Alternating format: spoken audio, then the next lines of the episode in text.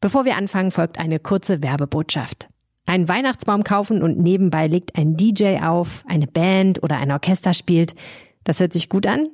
Das gibt's ab sofort im Areal Böhler in Düsseldorf.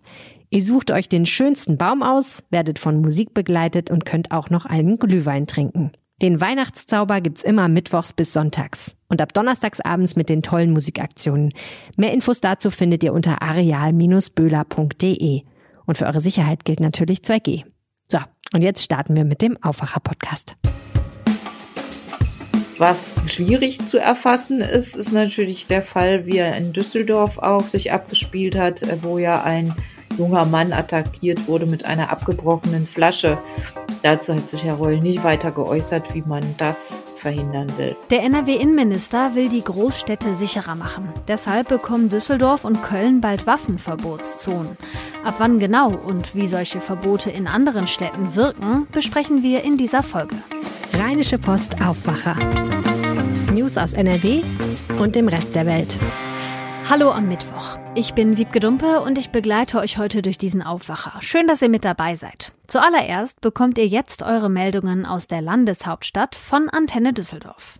Und da freuen wir uns weiter, dass ihr die Düsseldorfer Meldungen im Aufwacher-Podcast so früh hören wollt. Ich bin Philipp Klees, sag einfach mal an dieser Stelle einen schönen guten Morgen. Wir haben mit vielen Schaustellern zur Halbzeit der Weihnachtsmärkte Bilanz gezogen. Kleiner Spoiler, viele Händler sind sehr, sehr unzufrieden. Dann haben wir die aktuellen Corona-Zahlen für Düsseldorf und wir haben sehr gute Nachrichten von der DIG. Für die Händler und Schausteller auf den Weihnachtsmärkten ist die Lage aktuell vielfach katastrophal. Das hat eine Antenne-Recherche zur Halbzeit der Märkte ergeben. Immer wieder heißt es, die Besucher würden ausbleiben, die Umsätze seien im Vergleich zu 2019 um deutlich über 50 Prozent zurückgegangen. Antenne Düsseldorf-Reporter Marc Pesch hat zu diesem Thema recherchiert. Glaubt man den Aussagen der Händler und Schausteller, dann ist die Lage aktuell vielfach verheerend. Man könne öffnen, das sei besser als nichts, heißt es von den einen. Andere würden am liebsten direkt dicht machen, so wie Andrea Teppe, die am Shadowplatz einen Glühweinstand betreibt. Die Umsätze sind stark gesunken. Wesentlich schlechter als 2019. Also die Leute sind aggressiv. Ich habe keine Lust mehr, ich möchte aufhören, ich möchte am liebsten zumachen. Also es ist schon wirklich erschreckend. Die Weihnachtsmärkte dauern noch bis 30. Dezember. In Düsseldorf, NRW und Deutschland geht die 7-Tage-Inzidenz weiter zurück. Hier in unserer Stadt sogar deutlich um über 11 Punkte auf aktuell 314,3. Das RKI berichtet außerdem von 317 Neuinfektionen innerhalb eines Tages und zwei weiteren Corona-Toten. Seit März vergangenen Jahres ist diese Zahl auf 541 gestiegen. In den Düsseldorfer Kliniken werden immer mehr Covid-19-Patientinnen und Patienten eingeliefert. Die Zahl ist um 13 auf 171 gestiegen. Davon werden 46 Menschen auf einer Intensivstation behandelt. Weil er seine Mutter getötet hat, muss ein 40-jähriger Mann aus Gerresheim für neun Jahre ins Gefängnis. Das hat das Landgericht jetzt entschieden. Der arbeitslose Messebauer hatte gestanden, die Mutter mit einem Teppichmesser umgebracht zu haben. Durch das Geständnis konnte der Prozess deutlich schneller zu Ende gebracht werden als ursprünglich geplant. Der Mann hatte eingeräumt, sich Anfang Juni mit seiner Mutter heftig gestritten zu haben. Er war durch die Corona-Krise arbeitslos geworden. Seine Mutter hatte am Tattag erhebliche Mengen Alkohol getrunken. Er hatte Drogen genommen. Nach der Tat hatte er die Leiche in einem Reisekoffer im Keller des Hauses auf der Josef-Neuberger Straße versteckt. Die Polizei hatte die Tote erst bei der zweiten Hausdurchsuchung gefunden. Die DEG macht ihren Fans weiter oft Spaß. Am Abend hat das Team das schwere Auswärtsspiel bei den Iserlohn Roosters für sich entscheiden können. Am Ende stand ein 4 zu 3 für die DEG auf der Anzeigetafel.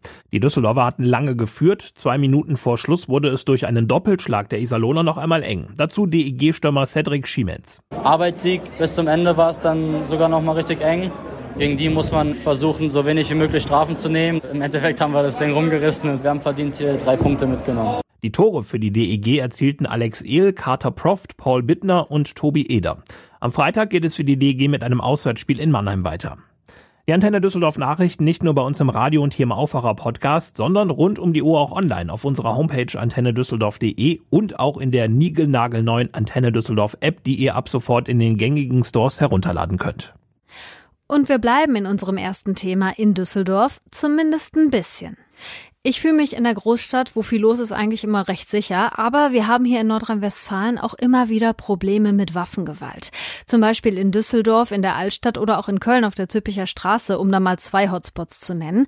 Dagegen will NRW-Innenminister Herbert Reul was machen. Mit einem Waffenverbot für bestimmte Zonen. Wo genau die kommen und was das heißt, das klären wir mit Kirsten Biel-Dieger.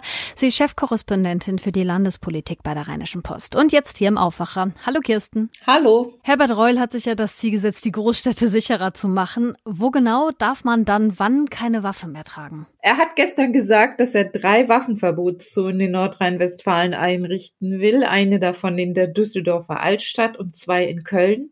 Wie du schon gerade gesagt hast, eine davon soll an der Zülpicher Straße sein und die dritte dann an den Ringen in Köln. Das Ganze soll starten ab dem 21. Dezember. Dann sind die Behörden soweit, um eine entsprechende Verordnung umzusetzen.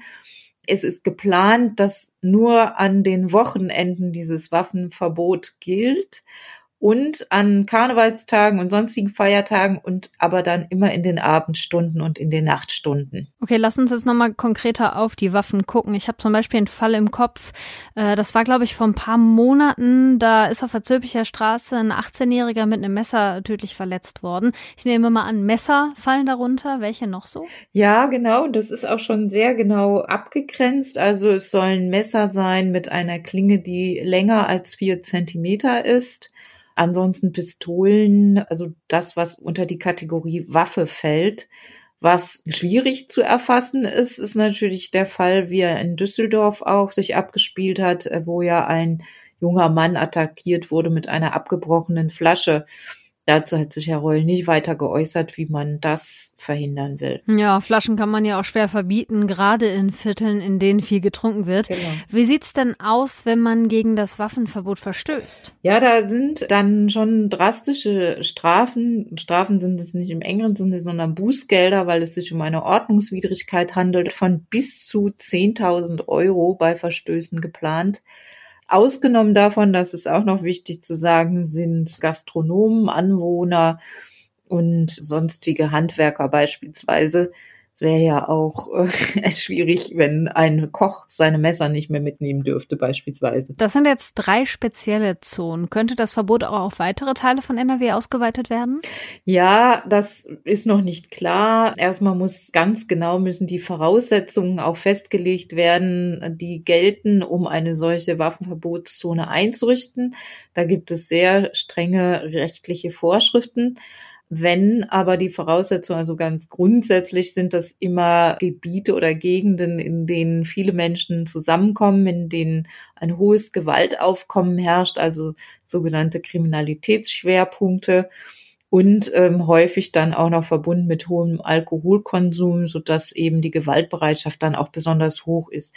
Aber das sind ja jetzt erstmal recht schwammige Voraussetzungen. Damit das Ganze gerichtsfest ist, muss das sicher noch genauer gefasst werden. Ja, und das soll das auch in Leipzig zum Beispiel. Da wurde so ein Verbot nämlich vor kurzem erst abgeschafft, weil es laut Oberverwaltungsgericht in Sachsen nicht rechtens war. Ich nehme mal an, NRW versucht das schon irgendwie so zu formulieren, dass es da keine Probleme gibt, oder? Oder? Ja, das ist sicher so, aber auch Herr Reul ließ schon durchblicken, dass äh, man eben da ganz genau schauen muss, damit es gerichtsfest ist. Also ein Punkt, der schwierig werden könnte, ist, dass die Polizei dann anlasslos Kontrollen durchführen kann und eingreifen kann. Normalerweise darf ein Polizist in einem Rechtsstaat ähm, nicht einfach Kontrollen durchführen, wenn es überhaupt keinen Anlass dafür gibt. Das ist dann in diesen Waffenverbotszonen, die übrigens auch durch Schilder gekennzeichnet sein sollen, anders. Solche Dinge müssen eben, da muss ganz, ganz genau äh, festgehalten werden, unter welchen Voraussetzungen die Polizei was wann tun darf. Und wie du gesagt hast, ja, in Leipzig ist das Ganze gekippt worden. Es gab aber auch noch einen weiteren Punkt, der dann die Sachsen dazu bewogen hat, diese Waffenverbotszone zu kippen wieder. Das war nämlich, dass es gar nichts gebracht hat. Also es gab eine Studie der Polizeihochschule und der Universität in Leipzig. Die haben sich das über ein paar Jahre angeschaut und sie sind zu dem Ergebnis gekommen, ja, äh, bei den schweren äh, Attacken, bei denen eben auch Waffen beteiligt sind, da gab es einen Rückgang, aber dafür haben andere Delikte zugenommen, beispielsweise Diebstahl und Raubüberfälle, all das hat zugenommen, so unter dem Strich die Bilanz dann mehr als durchwachsen war und man sich gesagt hat, also das hat es eigentlich nicht gebracht. Und in Leipzig sind sie jetzt wieder dazu übergegangen, einfach mehr Polizei auf die Straße zu schicken. Okay, dann schauen wir mal, wie sich das auf die Gewalt in Köln und in Düsseldorf auswirkt. In den Partyzonen Düsseldorfer Altstadt, auf der Zülpicher Straße in Köln und auf den Ringen auch in Köln gilt ab dem 21. Dezember ein Waffenverbot. Damit sollen schwere Straftaten in den Ausgevierteln verhindert werden. Kirsten Bialdiger hatte die Infos dazu. Danke dir. Gerne.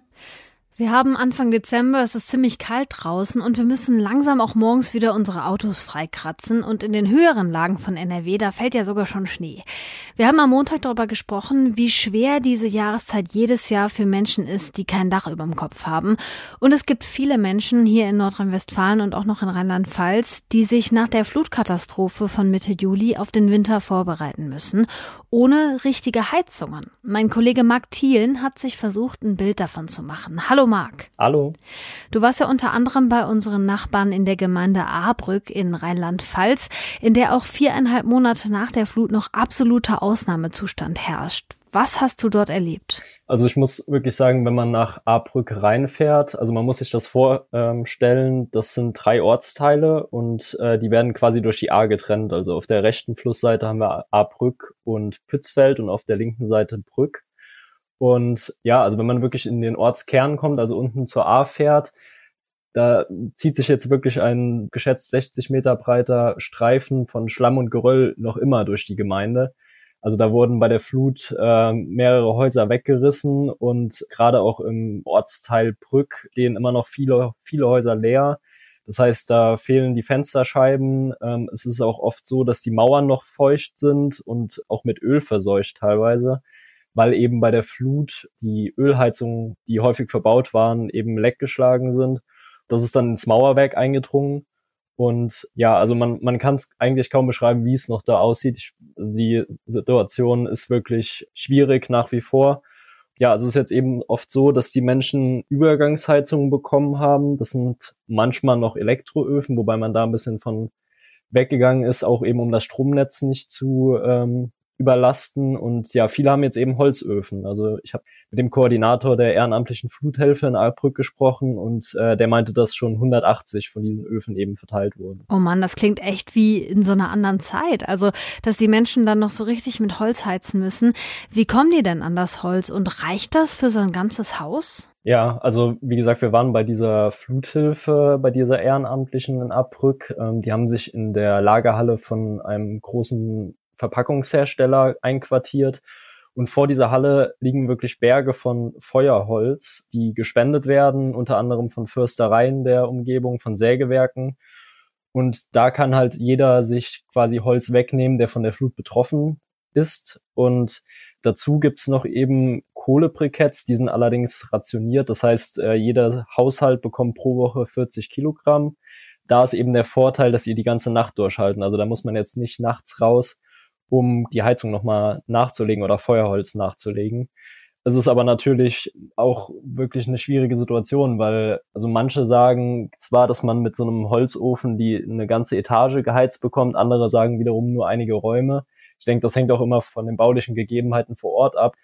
Und ja, um die Holzöfen eben betreiben zu können, ist man einfach dazu übergegangen, auch also Häuser, die eben keinen Kamin hatten, da hat man einfach Löcher in die Hauswand gesägt und hat dann Rohre rausgelegt, durch die der Rauch quasi abziehen kann. Also es ist oft noch sehr provisorisch und ja, man kann sich vorstellen, wie, wie die Menschen dort im Moment äh, leben müssen. Das ist alles andere als einfach. Boah, da fehlen mir echt ein bisschen die Worte. Lass uns das mal einordnen. Klar ist, es gibt offenbar noch viele, viele Menschen, die noch ohne richtige Heizung auskommen müssen. Kann man denn eigentlich sagen, wie viele das wirklich sind? Ist ein bisschen schwierig, oder? Ja, also das ist, wie du schon sagst, teilweise sehr, sehr schwierig oder insgesamt schwierig, da einen Überblick zu bekommen, was jetzt die privaten Haushalte angeht. Das hat einmal damit zu tun, dass auch die Gemeinden, gerade wenn es kleinere sind, äh, natürlich andere Dinge im Moment zu tun haben, als da jetzt eine groß angelegte Erhebung quasi durchzuführen. Ähm, die Energieagentur Rheinland-Pfalz hat das versucht im Auftrag des Landes zu erfassen. Die sind eben mit Fragebögen durch die Orte gelaufen entlang der A und haben versucht, da wirklich auch äh, einen Überblick zu bekommen. Man kann sich das aber vorstellen. Also wie gesagt, es stehen viele Häuser noch leer, viele Menschen sind gar nicht mehr im Ahrtal. dass es natürlich da schwierig ist, auch einen Überblick zu bekommen. Man kann sagen, im Ahrtal selbst, also laut der Erhebung der Energieagentur, sind da aktuell nur noch 71 Haushalte, wohl ohne, komplett ohne Heizung. Das ist aber, äh, ja, muss man ein Fragezeichen äh, dahinter hängen. Also mir hat ein Heizungsbauer gesagt, der eben im Ahrtal regelmäßig unterwegs war und auch noch teilweise ist, dass er schätzt, dass mindestens 1000 Haushalte noch komplett ohne Heizung im Moment sind. Ähm, in NRW habe ich auch mit den Gemeinden telefoniert, die betroffen waren. Ähm, also als Beispiel zum Beispiel in Rheinbach sind immer noch 140 Haushalte, die Notlösungsbedarf haben, also wo Elektroheizungen verteilt wurden. Oder auch in Erftstadt, da sind es äh, sogar 250 Haushalte, wo man, das ist aber allerdings auch eine geschätzte Zahl, äh, die eben auf Notlösungen angewiesen sind. Also die Lage hat sich da nicht wirklich entspannt, aber man hat auch keinen wirklichen Überblick, wie viele Menschen jetzt genau noch von der Heizungsnot, sage ich mal, betroffen sind. Marc, jetzt nochmal ganz persönlich, welchen Eindruck hat diese Reportage bei dir hinterlassen? Ähm, ja, also es war in, in, jeglicher Hinsicht beeindruckend, also sowohl in negativer als auch in positiver Hinsicht. Ich habe es ja eingangs schon angesprochen, also es ist wirklich, wir sind auch, ich war mit einem Fotografen unterwegs, wir sind durch mehrere Ortschaften gefahren und äh, da ist wo wir jetzt waren, eigentlich überall das gleiche Bild. Also der, der Schlamm ist nach wie vor auf den Straßen. Die Trümmer wurden mittlerweile weggeräumt, auch aus den, äh, aus den Häusern selbst, aber die stehen eben oft leer. Also die, die Fenster fehlen, ich habe schon gesagt gehabt, die Häuser sind einfach nicht bewohnbar im Moment und die Not der Menschen ist wirklich sehr, sehr groß dann auch nach wie vor. Und wir haben eben auch gehört, dass Leute gesagt haben, ähm, ja, sie fühlen sich so ein bisschen alleine gelassen, auch, auch was so die Medienberichterstattung angeht weil das Thema halt äh, sozusagen in den Hintergrund mittlerweile getreten ist, obwohl die Situation nach wie vor, muss man sagen, äh, das ist ein Ausnahmezustand da vor Ort. Ähm, die Leute versuchen da ja wirklich ihr Bestes, der Zusammenhalt ist sehr groß, aber die Situation ist nach wie vor prekär eben. Marc Thielen, herzlichen Dank. Gerne. Und wenn ihr die Reportage lesen wollt, dann schaut mal in die Show Notes zu dieser Folge. Da habe ich euch die Reportage verlinkt. Jetzt kommen noch ein paar kurze Meldungen für euren Mittwoch. Der Bundestag wählt heute einen neuen Kanzler. Olaf Scholz von der SPD soll der Nachfolger von Angela Merkel werden. Seine Wahl gilt als sicher, weil die Parteien der Ampelkoalition die Mehrheit im Parlament haben. Scholz war bis jetzt Finanzminister von Deutschland. Außerdem wird heute die neue Bundesregierung vereidigt. In mehreren Ausschüssen im NRW-Landtag geht es heute um Corona. Der Schulausschuss guckt, wie der Schulbetrieb in der Pandemie läuft. Der Gesundheitsausschuss gibt einen Bericht zur allgemeinen Corona-Lage in NRW ab und im Wirtschaftsausschuss geht es um die Auswirkungen von Corona auf die Unternehmen bei uns. Es ist auch noch eine Demo in Düsseldorf angekündigt. Die linke NRW ruft am Vormittag dazu auf, vor dem Landtag gegen das Versammlungsgesetz zu demonstrieren. Und wir haben euch gestern das Urteil gegen einen Terroristen aus Kleve angekündigt. Der 31-Jährige muss für drei Jahre und drei Monate ins Gefängnis. Er hatte sich vor acht Jahren der Al-Nusra-Front in Syrien angeschlossen. Das ist eine dschihadistisch-salafistische Terrororganisation. In Syrien soll er gegen das Assad-Regime gekämpft haben. Welche Rolle er dabei spielte, blieb aber unklar. Und zum Schluss gibt's noch ein schnelles Wetterchen. Heute sind viele Wolken unterwegs, aber es bleibt überwiegend trocken. Die Temperaturen steigen auf bis zu 8 Grad. Im Bergland sind maximal 4 Grad drin. Die Nacht wird kalt und bringt an manchen Orten auch Glatteis. Morgen dann wieder grau, stellenweise mit Regen, auf den Bergen auch mit Schnee. Oben dann zwischen 0 und 2 Grad, im Rest von NRW bis zu 6. Das war der Aufwacher am Mittwoch. Wenn euch die Folge gefallen hat, lasst uns doch gerne eine liebe Bewertung da und abonniert den Aufwacher, damit ihr ab jetzt keine Folge mehr verpasst. Ich bin Wiebke Dumpe und ich wünsche euch einen tollen Tag. Mehr Nachrichten aus NRW gibt's jederzeit auf RP Online. rp-online.de